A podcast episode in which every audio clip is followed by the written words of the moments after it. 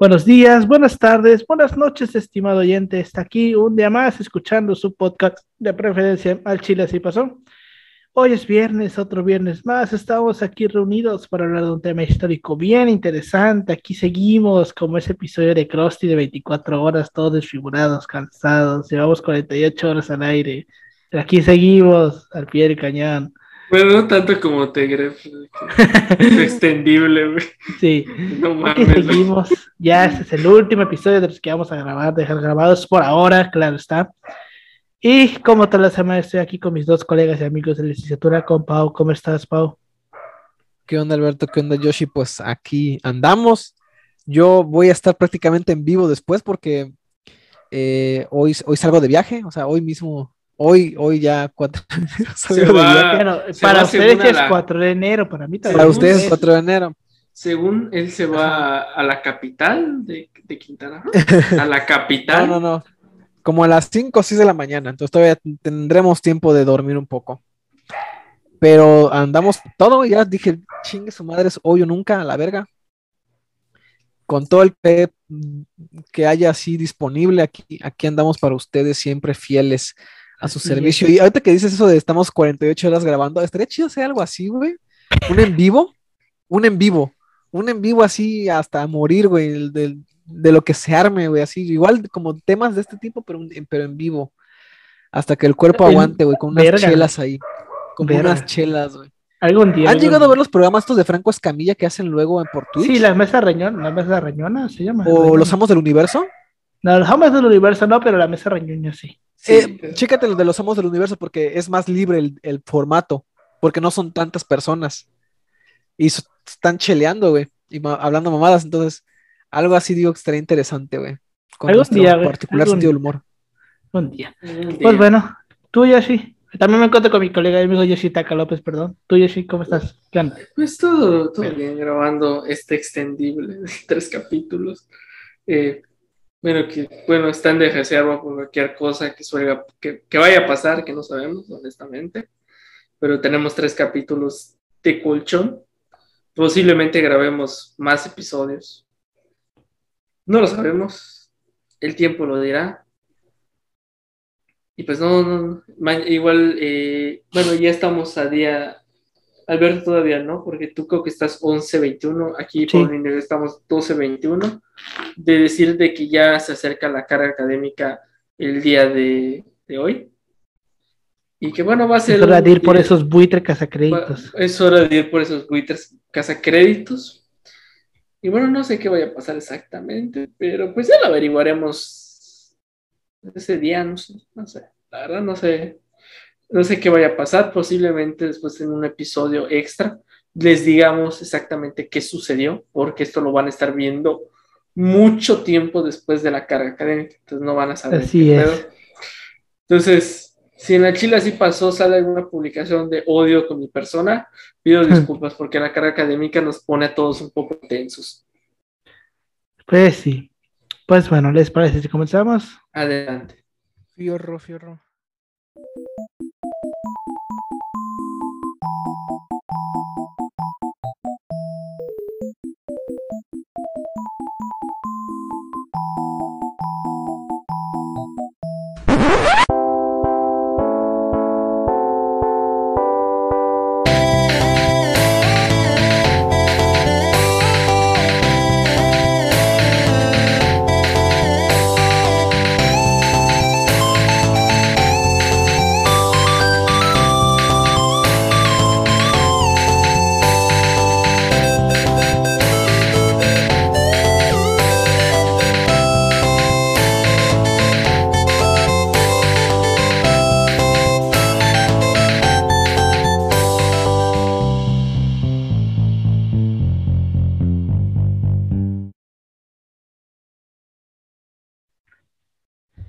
Bienvenidos a Chile Así Pasó, un podcast historia mexicana y universal donde su servidor Alberto González le va a contar a Ángel Polino Chan y a López una historia chusca, bizarra, increíble o surreal acerca de algún personaje, proceso o hecho acontecido en la historia.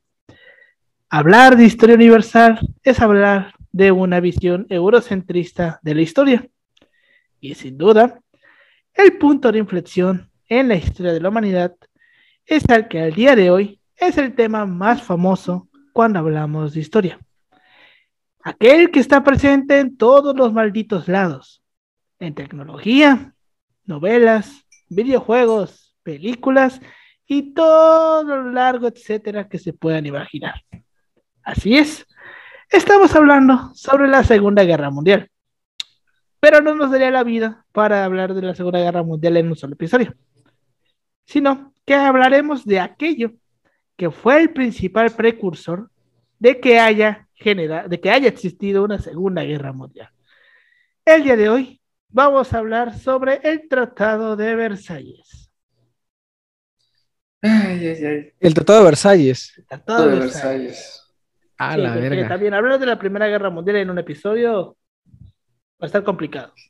Eh, para, que la, para que la audiencia se ponga en contexto, el Tratado de Versalles es lo equivalente a cuando acaba Navidad y pusiste un chingo de luces en tu casa en diciembre y, en enero te llega el recibo. es lo equivalente. Fue, fue la cuesta de enero de los, de los alemanes, güey. Así, güey. Perfecto. Y ya, y ya habían empeñado la, lavadora, ya habían empeñado la plancha, empeñaron todo, güey, hasta los chones y no les alcanzaba para pagar, güey. En efecto.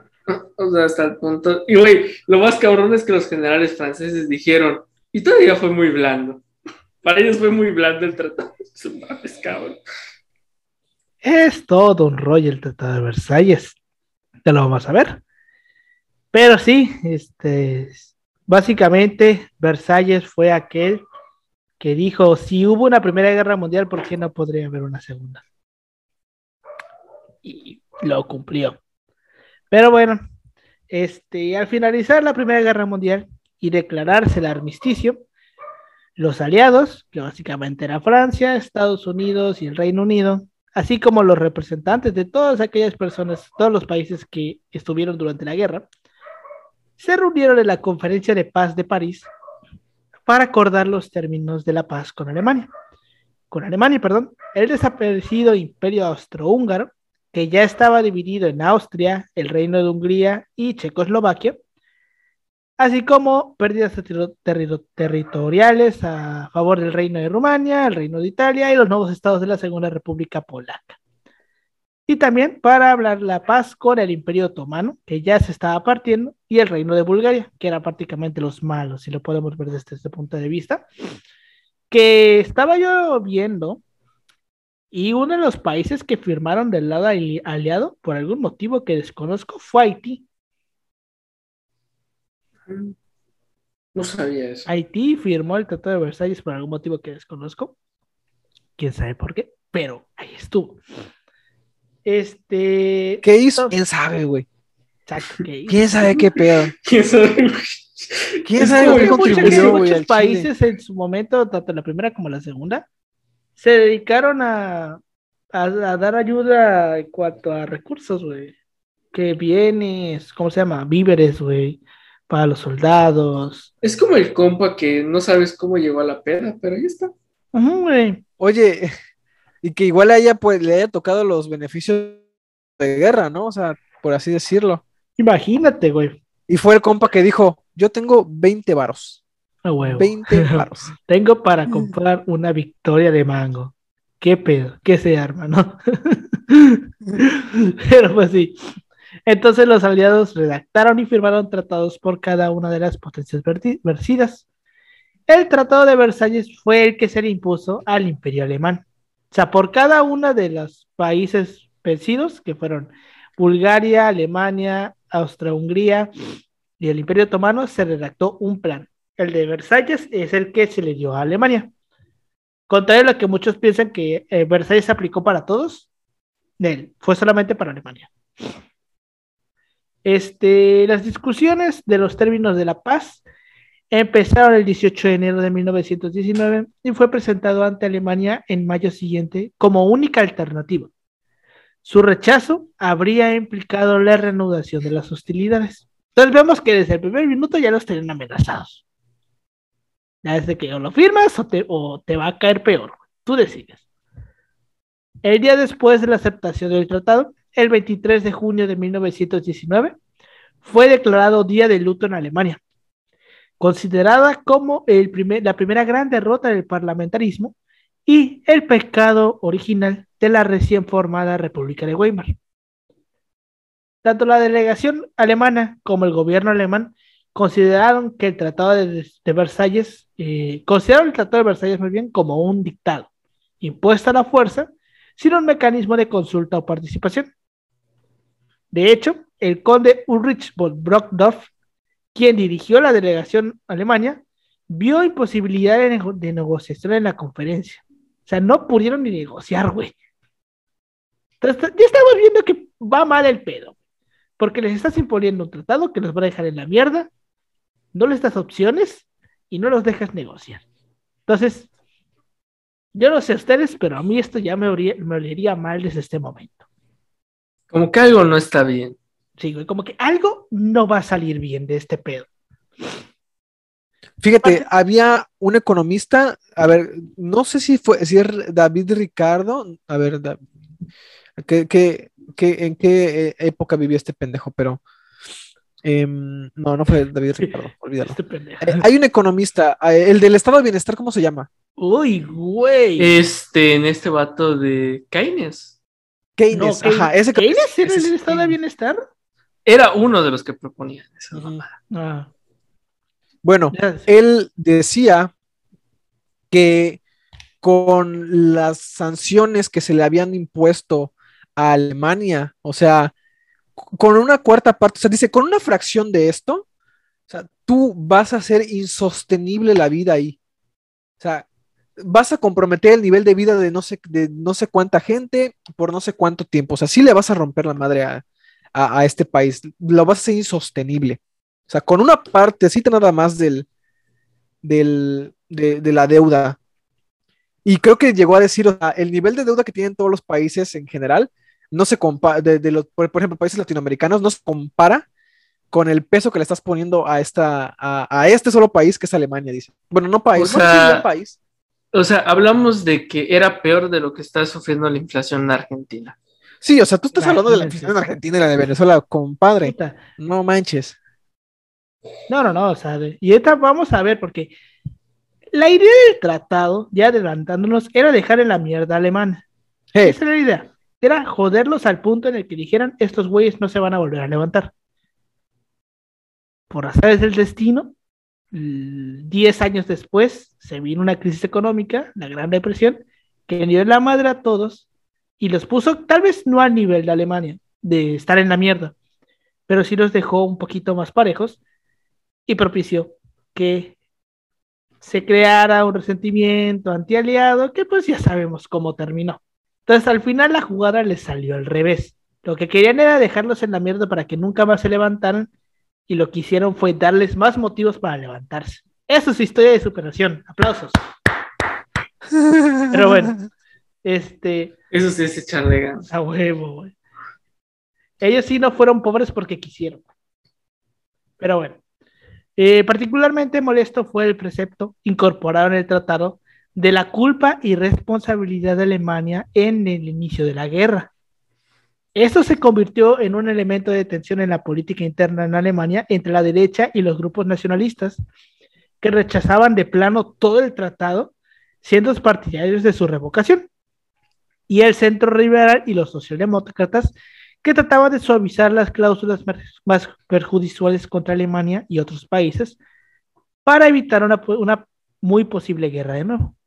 Entonces, básicamente, les dejaron ahí una bomba que iba a explotar. Era una bomba, era, una bomba de tiempo, ese pedo. El tratado estableció la creación de la Sociedad de Naciones, por, ya hablamos de eso, veas el episodio de la ONU, no sirve para nada. Eh, entonces se crea la Sociedad de Naciones por iniciativa del presidente de los Estados Unidos, Woodrow Wilson, y la Sociedad de Naciones pretendía arbitrar en las disputas internacionales y evitar futuras guerras. Spoiler, no lo logró. Y para esto evitó el ingreso de Alemania. Entonces vemos que la Sociedad de Naciones no sirvió para mierda. Ya lo vimos en el episodio de la ONU, lo pueden ir a ver. No sirvió para nada. El primer ministro francés, Georges Clemenceau, fue el más vehemente en cuanto a las represalias contra Alemania, dado las, las enormes pérdidas humanas y materiales producidas en suelo francés, donde la invasión alemana había transcurrido gran parte de la guerra, que pasó igual en la Segunda Guerra Mundial, uno de los países que más en la mierda dejó a Alemania después de que lo invadieron fue Francia, porque también Francia nunca le puso resistencia. Cuando hablamos de la Segunda Guerra Mundial hay que hablar sobre la línea Margin. Es una joya esa historia. Esa banda. Nunca construían cosas muy caras. No, güey, o sea, yo me imagino que ustedes conocen la historia de la línea Marginot. Sí, güey, de que se invirtió tanto. Ah, bueno, igual tiene que ver que no tenía suficiente personal para vigilar todo. De hecho, está tan cabrón que creo que hay una, hay un tipo de mm, no me, no sé si puede ser mentalidad que una, un tipo de argumentación lógica que te hace pensar que em, el lugar más seguro es el, ¿cómo se llama? El lugar con, más presencia de algo puede ser el, más seguro y que ahí donde ves tu mayor seguridad es como que sí, se ve seguro por estas condiciones y entonces em, es ahí donde voy a poner toda mi confianza, ¿no? Y descuido todo lo demás. Se llama la, mentalidad marginó. También le dieron ese, hay un modo de razonamiento que se le conoce también así. Para los que no... Mentalidad marginó las que no vi que la, la, historia de la línea Marginot. Este, yo le digo Marginot, pero debe ser Marginot, pero pues, aquí no hablamos francés. Este, básicamente es que durante la Segunda Guerra Mundial Francia temía que Alemania los invadiera. En, y porque pues Francia y Alemania tienen una frontera, tienen frontera en ambos países, o tenían, no sé si la siguen teniendo, creo que sí, todavía la tienen. Sí, la siguen teniendo. Bueno, el punto es que Francia fue y puso todas las fuerzas militares en la frontera con Alemania por si los alemanes querían pasar. El punto fue que dejaron abierta una franja de frontera con Bélgica. Y los alemanes, en vez de entrar por la frontera entre Alemania y, y, Francia, se fueron por Bélgica y les entraron por la línea marginal donde Francia no puso gente porque todos pensaron que los iban a invadir por, desde la frontera Francia-Alemania, y pues se les metieron los nazis por medio de la línea Marginot y valieron verga porque todos estaban desorganizados. Y esa es la historia de la línea Marginot. Es una chulada de historia. Hay un chingo de memes al respecto de Todavía tienen, sí, todavía tienen frontera. Sí, güey, todavía tienen frontera. Me imagino yo que sí. Pero pues sí. Sí, todavía tiene, según este mapa. Otros requerimientos exigían a Alemania la pérdida de la soberanía sobre sus colonias y otros territorios. Dichas condiciones impuestas a Alemania fueron utilizadas por el nazismo para alcanzar el poder y como pretexto para su política expansionista posterior. A causa del tratado, Alemania eh, redujo considerablemente su territorio europeo de 540.766 kilómetros cuadrados a 468.787 kilómetros cuadrados. Le quitaron básicamente 100.000 kilómetros cuadrados de territorio. Es un chingo. No sé cuánto será comparado, por ejemplo, a lo que perdió México en la guerra de Estados Unidos, pero es un chingo. Básicamente estamos hablando de un quinto de su territorio. Lo perdió Alemania. Además, fue obligada a ceder todo su imperio colonial que fue repartido entre las naciones vencedoras, principalmente entre el Reino Unido y Francia, porque a Estados Unidos le valía verga un poquito eso de, las colonias en África. Entre las cosas que se le dieron a Alemania, a Reino Unido y Francia, quedó Alsacia y Lorena, que se la dieron a, Francia, y que fue justamente uno de los primeros lugares que Hitler recuperó, si se le puede llamar así, en la Segunda Guerra Mundial. Se fue justo hacia Alsacia y Lorena, porque los alemanes, creo que los alemanes hasta el día de hoy sigan diciendo que Alsacia y Lorena es, es, parte, es una, un territorio alemán, que se les quitó injustamente. Y tiene razón al Chile. Eh, Sarre quedó bajo la administración de la Sociedad de Naciones que concedió a Francia su explotación económica durante 15 años y luego le fue devuelto a Alemania en 1935. Eupen y Malmery fueron cedidas a Bélgica, así como Moresnet. El norte de Schleswig-Holstein pasó a dominio danés después de los resultados del plebiscito. Eh, la mayor parte de la provincia de Posen y Prusia Occidental, parte de la Silesia, pasaron a dominio polaco. Danzig y Memel eh, ciudades costeras del mar Báltico se configuraron como ciudades libres bajo autoridad polaca y de la Sociedad de Naciones. El valle del río Niemen quedó bajo control de Lituania. Las colonias de Togolandia y Camerún se dividieron entre Francia y Reino Unido. Eh, África del Sudoeste, que es la actual Namibia, quedó bajo la tutela de la Unión Sudafricana, de Sudáfrica básicamente. El África Oriental Alemana o Tanganica eh, pasó en su mayor eh, parte del Reino Unido, con la excepción de Ruanda y Burundi, que quedaron en manos de Bélgica, y el puerto de Kionga, que le regresaron a Portugal. La Nueva Guinea alemana, parte de la actual Papúa Nueva Guinea, pasó a ser británica, aunque finalmente quedó bajo tutela de Australia. Las islas de Polinesia, que se dirigían desde estas, se repartieron entre Reino Unido y Japón prohibición de toda unión política de Austria con Alemania, que sea, básicamente no podían anexarse a Austria. Le redujeron la reducción del Imperio Otomano al territorio de la actual República de Turquía, ocupando solamente la península de Anatolia y la región de Tracia en torno a Estambul.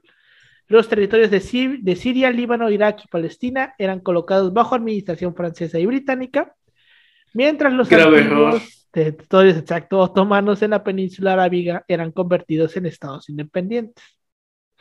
Entonces vemos que eh, Palestina era parte del Imperio Otomano, que se le dieron a Inglaterra. Sí, Palestina quedó bajo dominio. Bajo jurisdicción británica.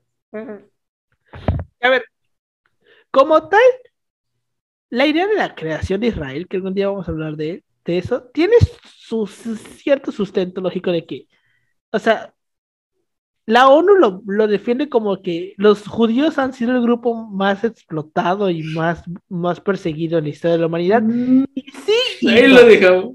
O sea, neta, los judíos siempre se les ha tratado de la chingada.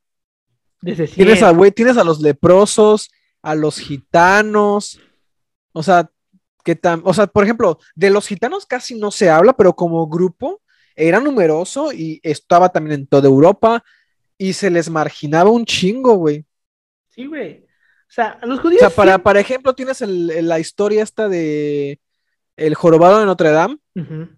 La que te habla cómo era ese estigma que se tenía contra los gitanos, por ejemplo. Y esa Edad Media. ¿Cómo, cómo? ¿Cómo? Es que se me, se me cortó tantito. De que los gitanos Ah, que tenían, sufrían mucho estigma y tienes el ejemplo, por ejemplo, el ejemplo del jorobado de Notre Dame, este libro de, de Víctor Hugo que te habla de cómo, o sea, más allá de la historia de, que, cuenta, o sea, el estigma que vivía este grupo, o sea, discriminación, asociación con, pues, el bajo mundo, con los crímenes, con el AMPA, o sea, todo ese pedo, güey. Sí, güey. O sea, no han sido el grupo más, más jodido, o sea, han sido de los más, ¿cómo se llama? Em, por así decirlo. Sí, de los más atacados. No han sido exclusivos. O sea, tal vez, o sea, siempre está esta idea del holocausto. Y bueno, por eso es que los judíos han sido tratados. Es que decían, bueno, a ver, ¿por qué no les dieron un territorio en Europa siendo que ellos han sido los que más los jodieron.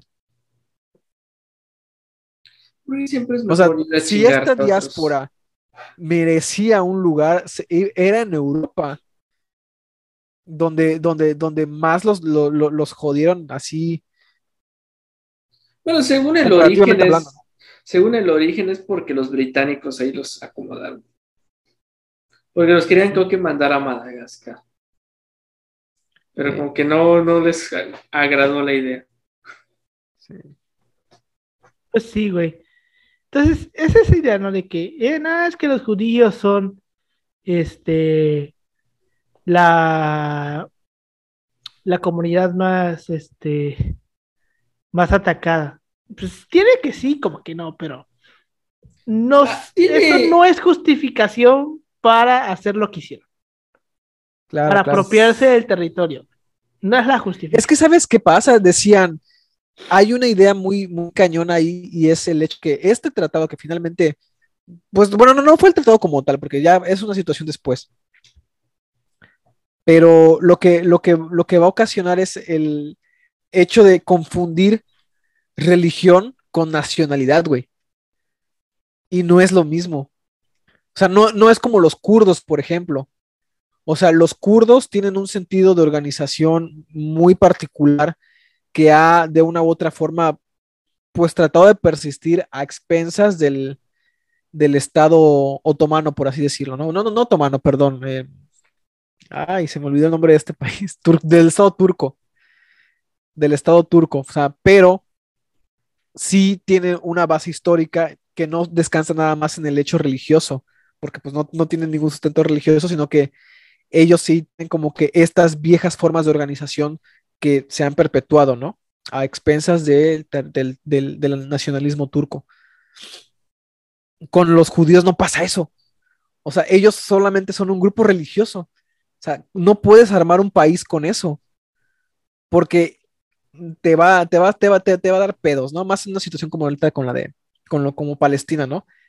Que curiosamente, o sea, su tiempo como Estado Nacional fue muy corto. O sea, ver- y ni siquiera como Estado Nacional, ¿no? Como protectorado, ¿no? Nada más. Eh, parte del Imperio Otomano. Ahí lo dejo. Sí, güey. O sea, es, es todo un rollo que. Es, es que pinches europeos, güey. Nada más, nada más se meten a armar desmadres, güey.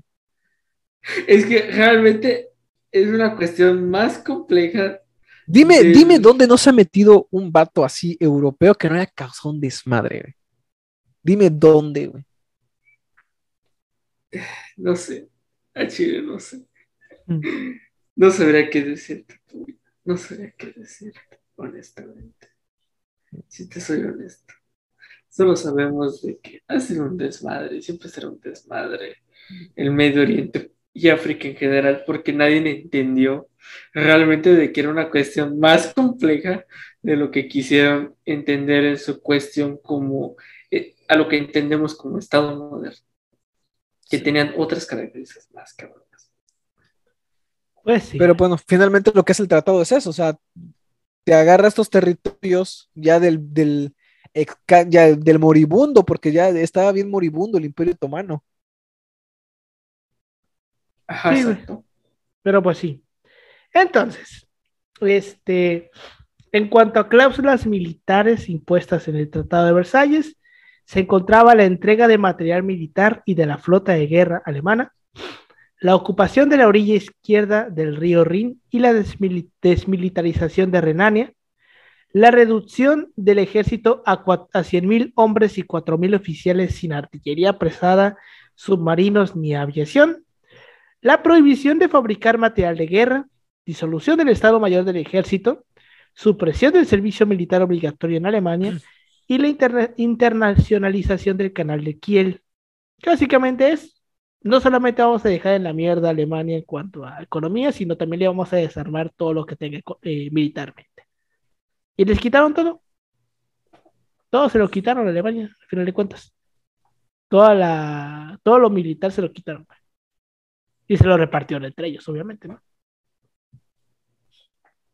Ahora, en cuanto a cláusulas eh, políticas, si se les puede llamar ahí, este, como ya lo habíamos mencionado, eh, Alemania y sus aliados fueron los únicos responsables de la guerra. Nadie más tuvo la responsabilidad más que ellos. ¿Pero por qué lo hicieron? Me vale verga. Ellos son, ellos son los culpables, nosotros no hicimos nada. Ese, es la- ese fue el mensaje que dio la Sociedad de Naciones. Nosotros no hicimos nada. No es como que nosotros hayamos causado un resentimiento que provocara la creación de nacionalismos. Ellos son los pinches locos. Nosotros no hicimos nada. Es que, fíjate, el, el meollo de todo el asunto era destruir de una u otra forma o a- hacer lo menos así peligroso posible a los estados que habían nacido, porque eran estados de reciente creación, por así decirlo, que eran Alemania Italia. Bueno, la O sea, porque todo el Weimar. pedo empieza a ser por, por estos dos estados que ya Sí, empiezan a tener bastante fuerza, que ya habían humillado a Francia, porque Alemania ya había humillado a Francia en la guerra franco-prusiana. es Eh, como- Italia, mira, bueno, si tú Italia eres un país europeo y no humillaste a Francia, fracasaste como país europeo. y sí, ¿eh? Pero vaya, era de, ¿sabes qué? No queremos verte, o sea, no, vas a regresar a tu, a tu antiguo. O sea, para nosotros no, no puede ser como que una, una, fuente de peligro potencial, ¿sabes? Sí, güey. O sea, esa era la idea, güey, desarmarlos hasta, hasta donde les fuera posible. Y justamente el artículo 231 es el que expresa esto. Cito. Los, los gobiernos aliados y asociados declaran, y Alemania reconoce, la responsabilidad de Alemania y sus aliados por haber causado todos los daños y pérdidas a los cuales los gobiernos aliados y asociados se han visto sometidos como consecuencia de la guerra impuesta a ellos por la agresión de Alemania y sus aliados. Nosotros no tuvimos la culpa, es lo que está diciendo. Y obviamente se excluye a Alemania de la Sociedad de Naciones, que ya vimos que no sirvió para una mierda. Tenía la opción, la, la, la, ¿cómo se llama? El objetivo de evitar una Segunda Guerra Mundial.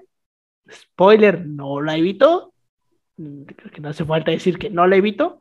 Fracasó en el intento. Y se vino una Segunda Guerra, una, una guerra mundial más recargada y más culera. Porque evidentemente la Segunda Guerra Mundial fue mucho más culera que la primera. Y fíjate, dentro de lo culero que fue, fue de una, de una u otra forma honorable entre, entre soldados, güey. O sea, e, era, era de que este es un pedo entre soldados. No, no como la siguiente, que va a ser, ¿sabes qué? De, entre las patas a la población, güey, y hasta los putos animales. O sea, me vale madres. Sí, güey. O sea, es que, bueno, es, bueno, es que realmente consideramos que la Segunda Guerra Mundial es como la creación de la concepción de la guerra moderna. Sí, o sea, la guerra moderna, tal cual como la conocemos, es, proviene de la Segunda Guerra Mundial. Y todas las guerras anteriores a la Segunda Guerra Mundial son otra concepción de lo que era una guerra. Y la Primera Guerra Mundial, evidentemente, es otro pero totalmente distinto, la misma Primera Guerra Mundial, por la tecnología que había, fue una guerra muy lenta, güey.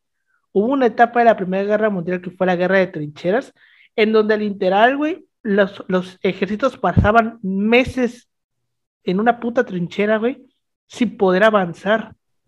Y lo único que hacían era cavar pendejos túneles.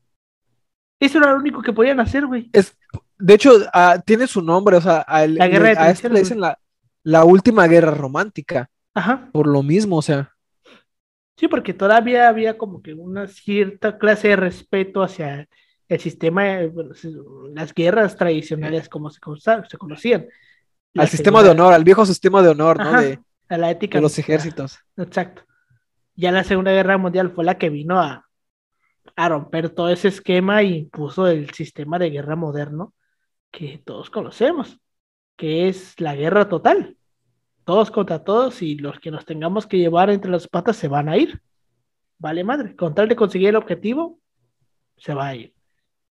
Pero bueno, este, el Tratado de Versalles, evidentemente, fue objeto de múltiples críticas. Las frustraciones y los desequilibrios que hizo nacer tuvieron un papel importante en las décadas que siguieron. Obviamente, Adolf Hitler se opuso desde que comenzó su ascensión política al Tratado de Versalles que hizo pesar todas las consecuencias de la guerra en los hombros de Alemania.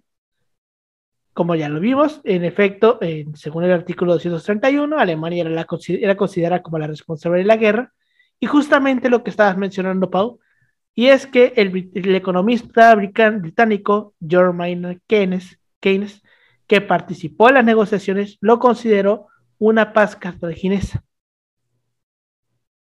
De que, como decías, de que esto solamente es, una manera de dejar en la mierda al país. No tiene ningún objetivo de una paz. Es vamos a dejarte en la mierda para que no te puedas volver a levantar. Pero pues sí. Y déjate, déjate eso, que también respecto a lo que decías de la República de Weimar, a ellos lo van a siendo que ellos no fueron como que como tal eh, miembros directos en las negociaciones, a ellos sí los van a culpar de todo ese pedo, o sea, como haciéndoles, haciendo creer a la población, y aquí hay un juego político muy culero, haciendo creer a la población que ellos fueron los responsables del tratado y de la inflación y, de, y del mal manejo de la economía, haciendo que esos datos venían llegando, güey. Sí, o sea, fue el gobierno de reestructuración. Y lo más cabrón, güey, es que dicen, Alemania fue el responsable de todo, Y si bien sí, Alemania ya tenía sus pedos con algunas potencias y ya nada más estaban buscando la excusa perfecta para meterse en pedos, para, lanzarse los putazos, como tal, no inician ellos la guerra. O sea, el hecho de que detona la guerra, ya lo sabemos, es el asesinato del archiduque de, de Bosnia. De, Bosnia, ¿no? No, de Austria-Hungría. ¿Austria-Hungría era? Ajá, Austria-Hungría ah, fue la. la, Austria-Hungría y lo mató un bosnio. Lo mató un bosnio. Austria-Hungría lo mata un nacionalista serbio, creo que era bosnio. No sé. Es que, es que lo matan en Sarajevo, que creo que Sarajevo es de Bosnia actualmente. Pues es que yo lo, veo como Bosnia. Pero este, no, o sea, lo matan en Sarajevo, que era parte del, del Imperio Austrohúngaro.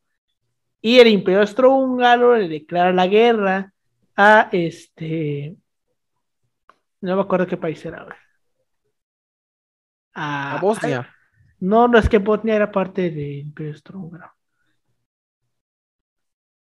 Eh, es que creo que era parte de Serbia, pero no me acuerdo. El puto es que Austria Ah, no, a los serbios, a los, perdón, perdón, a, los, serbios. declara la guerra a los serbios. Y a los serbios sale la ayuda de ingleses, de franceses, y pues así fue como se fue tejiendo las armas. Ya lo hemos dicho, la Primera Guerra Mundial es básicamente ese juego del... Eh, eh, ¿Cómo era el pinche juego? De que... Pero mira, ahí está el karma también de los austriacos, porque así también les fue en la Primera Guerra Mundial. De hecho, decían que em, ellos tenían la, idea de que iban a acabar rápidamente con Serbia y les dio un pinche trabajo avanzar. o sea, ellos no van a ganar en Serbia. Sabiendo que era un lugar al que, al que tenían intentado ir, o sea, pasar, vaya, hacerle guerra toda la chingada, no van a, no van a poder pasar ahí. O sea, y, y sí va a haber un problema enorme. Y de hecho, la reputación que tenían como uno de los mejores ejércitos a nivel mundial, ahí, ahí se va por los suelos. Ahí se va por los suelos. Es como lo que le pasó a Italia con Grecia, güey. Que fueron ah, a perder de manera ridícula a Grecia, güey. Y que al punto en el que Hitler le dijo a Mussolini, a ver, quítate pendejo. Tú no sirves. Porque al final, una de las cosas que más afectaron a Hitler fue la, fue la alianza con Mussolini. Porque Mussolini siempre fue un pendejazo para la guerra. De alguna u otra manera, en términos militares, Mussolini fue un pendejazo que, o sea, nada más conquistó lo que era la parte norte de África, pero lo importante que era la parte de Europa, la perdió. Perdió con Grecia, le fue ganando territorio Francia, o sea, Mussolini le, le, tuvo, le, presentó más obstáculos a Hitler de lo que le ayudó. Entonces, igual, güey, la reputación de Italia como la el gran país fascista, güey, con gran ejército valió madre cuando Grecia les ganó, güey cuando los expulsó. Esta idea de que iban a rescatar el, esplendor romano, ¿no? No, ¿cuál esplendor, hijo de tu puta madre? Imagínate, güey. Que ya sabemos todos que el imperio romano es una copia de, los de la, antigua Grecia. Es la continuación. La continuación, la parte 2.0. A huevo. La parte 2 de, de, la antigua Grecia. Porque básicamente casi todos los romanos son. Es de herencia griega, güey todo, casi todo. Pero bueno, entonces el Senado de los Estados Unidos no quiso firmar en un inicio el tratado e impidió la entrada de los Estados Unidos a la Sociedad de Naciones, lo cual desde un principio redujo el poder de esta organización, que recordemos, no sirvió para nada. En efecto. No sirvió para nada. Vayan a ver el episodio de la ONU. Exacto, en el episodio de la ONU vemos cómo la Sociedad de Naciones no sirve pues no, no cumplió su cometido, no estuvo ni cerca de, de, lograrlo. México en su momento, su primer momento tampoco fue invitado a la Sociedad de Naciones por todo el desmadre del telegrama Zimmerman, que como tal, pues qué pedo, güey, ¿Qué, ¿Qué, habíamos hecho nosotros, realmente nunca nos llegó ese telegrama y nos castigaron por ello. Nosotros estamos en otro pedo. Ah, güey, nosotros estábamos peleándonos por ver quién, quién este, mataba a Carranza, güey. ¿Quién quitaba a Carranza del poder, güey? Y resulta que no podíamos entrar a la Sociedad de Naciones. Así de huevos. Porque al final la excusa que dan es por el telegrama Zimmerman, pero es que el telegrama Zimmerman no llegó, nunca estuvo en la mente de Carranza tomarlo en serio y aceptarlo, güey. Habían otros. Oh, habían no, otras tiró, se cayó Pau. Ah, Oh, no. Paulino murió. Oh, no. Ajá, ¿qué decías, Yoshi? Que Paulino desapareció. No, no, no, antes. Nada de que había otras prioridades en la nación. Ah, claro, sí, o sea, te digo, estábamos en un, estábamos, este, oh, ya volvió, volvió. ya volvió. Maravilloso. Pues sí, güey, estábamos, estábamos en una época en la que estábamos tratando de ver quién mataba a Carranza. güey. No estábamos para andar tratando de recuperar el territorio, güey. Estás muteado, Pau. Estás muteado. Estás muteado, Pau. Estás muteado. Creo que no nos escucha. Pau, estás muteado. Ahí está, ya está. Pues sí. Entonces, al fin nos terminan castigando por eso cuando, pues, ¿qué pedo, güey? O sea, nosotros andamos al 100, no estamos, no, no, no, o sea, y aunque lo hubieran pensado, esa cosa no iba a jalar. Porque creo que hasta, hasta el mismo Carranza lo dijo, o sea, podríamos ir y ganarle, sí, pero al final de cuentas ya la gente que está ahí ya es gente que se siente identificada con Estados Unidos y que no va, no va a sentirse identificada con la cultura mexicana. O sea, Oye, esa, esa, esa mentalidad de Carranza lo hubieran aplicado al momento de establecer el Estado, el Estado de Israel, ¿eh? O sea, oye, ¿sabes qué? Ahí hay gente, esa gente no va a cambiar así su perspectiva respecto a cómo se siente con el lugar donde habita. No tiene nada más un año ahí, tiene años. O sea, ti- y- o sea, ¿qué vas a, qué vas a ir a hacer allá, sabes? Como que faltó un Carranza ahí al momento de tomar esa decisión. Y eso que hay mucha gente que criticó a, Venustiano Carranza, que critica a Venustiano Carranza, hay gente a la que le Tiene caga a sus Venustiano cosas, tiene Carranza. sus Sí, cosas. Carranza era cabrón, definitivamente. O sea, Tiene sus que Carranza era un cabrón. Total. claros y oscuros. O sea, Carranza era un cabrón total, obsesionado con Benito Juárez. Y que ya- terminó matando. Y con Obrador, ¿qué dijo Obrador? ¿Cómo? Es que escuché que Yoshi dijo con Obrador. No. Y que Obregón se lo chingó. Mm, Ah, ok, ok, ok. sí, güey. Imagínate. Pero pues sí, güey. Entonces, quedamos en la conclusión que ya teníamos de que el Tratado de Versalles fue excesivo. Una vil mamada. fue excesivo, fue tal vez no innecesario, pero las muchas cláusulas sí lo fueron, como eso de Alemania es la única culpable, bueno, Alemania y sus aliados son las únicas culpables, no tomaron en cuenta absolutamente nunca ese, esa, ese papel que tuvieron los aliados en crear los, el nacionali- los sentimientos nacionalistas que terminaron derivando en la, en la escalada de tensiones. Entonces, es como que ellos fueron la culpa, nosotros nos deslindamos y nos van a pagar todos los pinches vidrios que rompieron. Y ahí, a ver cómo le van a hacer, pero nos van a pagar. Y nos vale madre lo que piensen. Ya sabemos cómo terminó esa historia. De ahí, de una escuela, de, unas de las calles de Alemania, salió un güey con bigote chistoso que convenció todo un país de que podía recuperar el honor de Alemania. Pero eso es otra historia. Nu- nunca, le digan a un ale- nunca le digan a un alemán que no sabe pintar. Y no rechacen a nadie de la escuela de artes. Exacto. güey. Pues sí, de hecho, justamente el otro día, güey, estaba yo viendo la, la serie de dictadores de Netflix. Ah, Este, estaba esta parte de, de Hitler, güey, de cómo Hitler logró convencer a, pues, a tanta gente. Y es básicamente eso, es básicamente esta historia de que el Tratado de Versalles fue totalmente y extraño y que también, vaya, Hitler ya tenía sus cositas por ahí, güey, su- sus, este, ¿cómo se llama? Sus ideas todas locas de que él era el elegido y todo, porque Hitler tenía esa idea, güey, de que él era el elegido. Hitler no llegó así como de que, ah, yo soy chingón, yo lo puedo hacer. No, es yo soy el elegido porque tuve mis, tuve visiones. Porque estaba Que siempre de- sobrevivía, ¿no? O sea, de su, de su, de su equipo de soldados, su regimiento, batallón, no sé. Siempre, siempre valía madres y él era de los pocos que sobrevivían.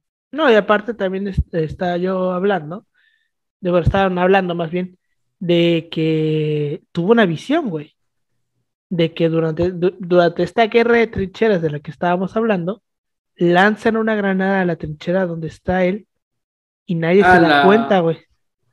Y entonces, de entre todos los disparos, dice Hitler que él este, escucha una voz que viene de entre los disparos que le dice, muévete.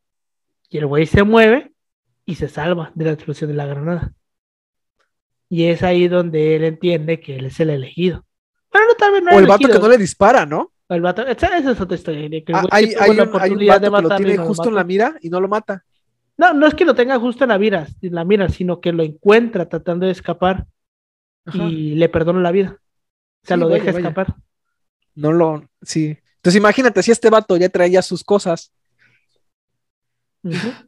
Mira, yo tengo mis cosas y yo no ando incitando a la gente. Mm, Entonces, esta de la granada fue una, y la otra fue que Hitler lo baja, lo dan de, bueno, cuando antes de terminar la guerra, te- se ve involucrada en un incidente con gas mostaza, termina en el hospital y despierta ya después de terminar la guerra con el Tratado de Versalles firmada.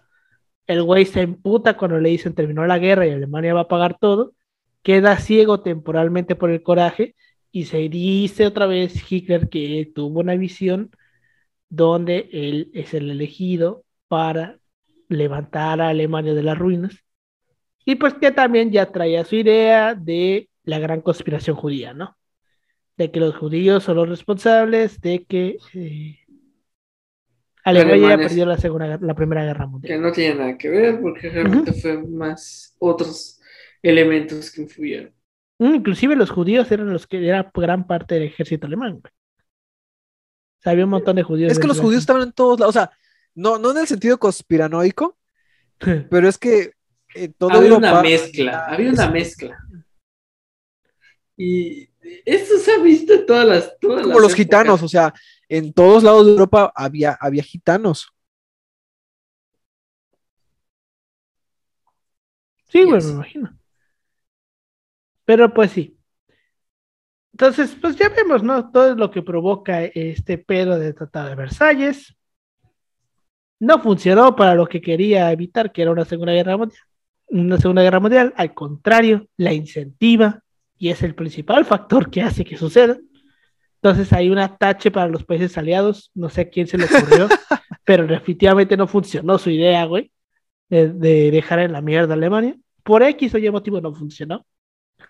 Vete tú a saber por qué. Pero pues al final, nosotros en este podcast apoyamos la idea de que los mismos aliados provocan la Segunda Guerra Mundial.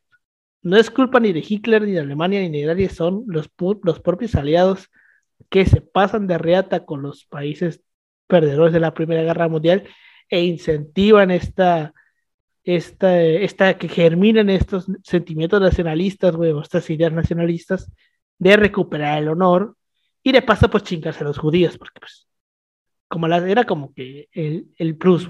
Tenía algo. Chingarse a los judíos era el plus. Porque pues sí, ya, ya lo dijimos hace rato, o sea, los judíos, a los judíos siempre los han tratado mal. Pero no es El chivo expiatorio, güey. Sí, güey. Son el chivo expiatorio. Perfecto. Exacto, porque justamente este Porque mira, ¿quién va a pagar los platos? O sea, a alguien hay que echarle la culpa. ¿A quién le va a dar la culpa? Una, pues al gobierno, ¿no? Pero pues son alemanes a fin de cuentas. O sea, eh, una de las teorías del, del, eh, dentro de la estudios del miedo es que tienes que encontrar un elemento al que le puedas echar la culpa y que no signifique un peligro para ti mismo. Echar la culpa a los alemanes, a grupos alemanes, tiene sus desventajas, ¿no? Porque finalmente son alemanes. Pero los judíos, no, o sea, ahí sí puedes como que usarlos de, de chivos expiatorios para, pues, no sé, tener cierto control de la población y al mismo tiempo, pues, ¿cómo se llama? De aliviar un poco del estrés social. Y para eso es lo, para lo que los van a usar finalmente. Digo, o sea, es que al final, o sea, los judíos sí eran tra- maltratados, eran, siempre fueron malos, fueron como vistos como los malos, pero una de las cosas que yo estaba leyendo cuando investigué sobre la idea de Jesús histórico es que justamente en la Biblia, bueno, las modificaciones que se le hacen a la Biblia en el Imperio Romano, porque recordemos que los que matan a Jesús son los romanos. Los que matan a Jesús son los romanos. Pero, ¿qué es lo que la idea que llega hasta nuestros días? Que son los judíos los que matan a Jesús. Y que los judíos se regocijan cuando matan a Jesús con esa frase de que, que, su sangre, que su sangre caiga sobre nosotros y sobre nuestros hijos. Porque al final de cuentas, el, el imperio y la, la iglesia cristiana ya cuando se van constituyendo, pues dicen, es que no podemos decir que el imperio, que va a la, religión oficial del imperio, esté fundamentada en un hombre que murió asesinado a manos del imperio. Porque pues no, o sea, no, no podemos hacer eso. Y se le echó la culpa a los judíos, Y desde ahí el vato que estaba yo escuchando decía, es que esto podría ser considerado como el origen del antisemitismo moderno, güey de que los romanos terminan echándole la culpa a los judíos de que mataron a Jesús, cuando en realidad ellos lo mataron.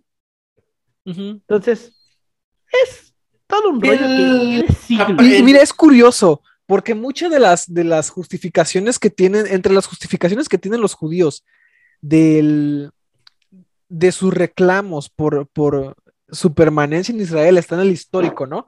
El histórico bíblico, de que no, es que históricamente y bíblicamente nosotros estuvimos aquí y luego tuvimos que salir. O sea, pero nuestros antepasados, guiados por Dios, la chingada, lo que sea, nos pusieron en esta tierra. Y tú así de bueno. Va, vas a ponerte con el reclamo bíblico, vato. Tú, va, con mano alzada la chingada y tus, ¿cómo se llama? Tus dirigentes en ese tiempo aprobaron y vieron con visto bueno la crucifixión de Jesucristo. Entonces, si nos vamos a poner así de sensibles, o sea, luego hay tela para cortar y decir, oye, ¿sabes qué? Es que probablemente, o sea, ya, si, si, seguimos tu camino, el camino que estás poniendo de hacerle caso a la Biblia y hacerle caso a este, como que, eh, este argumento histórico bíblico, pues también está justificado el hecho de que te hayan sacado de aquí y que no pertenezcas de aquí. Por eso mismo que acabas de hacer, o sea, eh, e, ese, ese visto bueno que le dieron tus antepasados a la crucifixión de Cristo, que tampoco ven como un Mesías, y pues al hecho de que eso, y conforme esos, esos párrafos de la Biblia que dicen que, que, que, su sangre rieguen a, sus hijos y a nuestros nietos, dice, ¿no? creo que decía, creo que la, frase literal es que su sangre caiga sobre nosotros y sobre nuestros hijos. Ajá, o sea, algo si, vamos, si vamos a ponernos en esos mismos niveles de argumentación, también ustedes no tienen de dónde agarrar. Bajo supuesto bíblico, forma de, justificar su estancia aquí. Es todo un rollo, es todo un rollo en la eh, histórica Del, conflicto Israel-Palestina, más allá del ideológico, porque ya no estamos hablando de fuentes, de fuentes históricas fidedignas, sino de la Biblia. Y recordemos que la Biblia no es una fuente histórica. Es una recopilación de historia. Exacto. Pero bueno, comentarios que tengas sobre este tema, Pau, del Tratado de Versalles. Pues que va a ser una de las causas más grandes para la Segunda Guerra Mundial. Y, pero fíjate, a pesar de ello, después y por el miedo a la otra guerra, es que cuando se empiezan a incumplir los el tratado, o sea, cuando Hitler empieza a aumentar el tamaño de su ejército, cuando empieza a anexarse territorios, cuando deje de pagar la deuda, nadie le va a decir nada. Y más, una de las excusas que van a poner es que, bueno, el tratado era muy injusto. O sea, mira, mira, mira este pedo miedoso ya al final. Es como que no, pues mira, vamos a hacer, hay que tirarle paro, o sea, no hay pedo, o sea, que siga así, o sea, no, no, no es un peligro todavía, eh, es que el tratado era muy pinche, se entiende que aumente el ejército porque lo merece, porque lo dejamos sin nada, se entiende que no pague la deuda porque es mucha, pobrecitos, ¿no? Es como que por el mismo miedo a este pedo, al de, una, al de otra guerra que finalmente se da, van a hacer la cara para otro lado cuando Hitler ya empiece, no solamente a hacer, a romper cuestiones del tratado, sino a representar verdaderamente una amenaza. Entonces, en ese mismo, es el tratado no solamente es la causa, sino la que da origen al lo que decían la ira narcisista. O sea, e, este pedo, este sentimiento que generan dentro de la población que se sintió genuinamente agraviada por las condiciones en las que las dejaron, porque finalmente tú le pones las, con las, ¿cómo se llama? Las restricciones al país y los términos de, de pago que tú quieras a un país, pero los que finalmente lo van a resentir va a ser la gente, o sea, el, el precio del pan alcanzaba precios estratosféricos, nivel de pobreza por las nubes, inestabilidad política, porque finalmente también vas a crear inestabilidad política. La República de Weimar, entre una otras cosas, cae también por eso. Entonces, el, origen del mal, la semilla del mal, Hitler incluido, está ahí también. O sea, los, hasta los europeos son luego, ¿cómo se llama? Malos para sí mismos, vaya. Imagínate, güey. Pero bueno, tú y así comentarios que tengas. Decirte que, bueno, es un episodio histórico, bueno, es un documento histórico que explica muchas cosas de por qué se desencadena la Segunda Guerra Mundial. Creo que tiene un trasfondo bastante complejo, en donde habría que considerar muchos antecedentes históricos para entender el odio, porque, bueno, se, porque el tratado tiene las cláusulas que tiene, y todo, todo lo que provoca, bueno, crea un caldo de cultivo perfecto para otra guerra. Entonces al final es una reflexión que al final nos deja que desearle el mal a alguien puede ser más contraproducente de lo que esperamos. Y pues al final yo creo que esa lección la aprendieron debido a que, bueno, ya cuando se, bueno, termina la guerra, bueno, hay condiciones más favorables para Alemania para resurgir. Entonces, pues, creo que es como un episodio que nos deja reflexionar este aspecto. Pues sí, güey, es que es todo un temazo este pedo del, del, del Tratado de Versalles, no solamente su composición, sino de lo que provoca, güey lo que provoca ese es, ese es gran tema, güey, porque estamos hablando no solamente ya de la Segunda Guerra Mundial, lo que provoca también la Segunda Guerra Mundial, por consiguiente, está relacionado al Tratado de Versalles, güey. Entonces, o sea, hay, una, hay un punto muy cabrón, güey, eh, en el Tratado de Versalles, de que es el origen del mundo moderno, si lo podemos ver así. Porque el mundo no volvió a ser el mismo después de la Segunda Guerra Mundial hubieron tantos avances tecnológicos como el GPS, o El GPS es una es un invento de la Segunda Guerra Mundial que usaban los nazis. Bueno, creo que no eran los nazis, eran los británicos para el rollo de los submarinos. Pero, o sea. Tecnología de guerra que al final terminó implementándose en la sociedad. Pero fíjate, es curioso porque decían, eh, se dice que luego la guerra crea tecnología, ¿no? Hace que el mundo evolucione, pero decían, eh, ¿cuál es el precio? O sea, ¿cuál es el costo? de todo eso? Decían, había, había una filósofa que decía, no, no es que el mundo evolucione, se involuciona. O sea, está, está bien interesante ese concepto. Retrocede, ¿no? Eh, no exactamente, o sea, el, concepto de involución no, lo tengo manejado muy, no, te lo manejo ahorita, pero es como que un concepto distante de, la idea de, la evolución, ¿no? O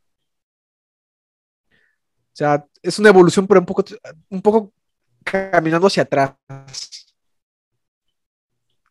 Ok, como que lo, lo, puedo, lo puedo captar. Puedo captar el concepto. Pero bueno. Simona. Con esto llegamos al final de este episodio, de los tres episodios grabados de forma continua. Este, creo que ya todos estamos aquí hasta la madre. ya me doy la cola, güey. Igual a mí ya me da la garganta, Este, muchas gracias por habernos escuchado. Nos pueden seguir como arroba si paso podcast en Facebook, Instagram y en Twitter. A mí me pueden encontrar como arroba Manuel56 en Instagram y en Twitter. A ti, Pau. A mí me pueden encontrar como Ángel Paul Noche en Facebook y en Instagram y en Twitter como Pau-3cc. A ti, Yoshi. Me pueden encontrar en Instagram como Yoshi.2807. Pues bueno, ya se la saben. Muchas gracias por habernos escuchado y nos vemos la siguiente semana. Hasta luego. Hasta luego.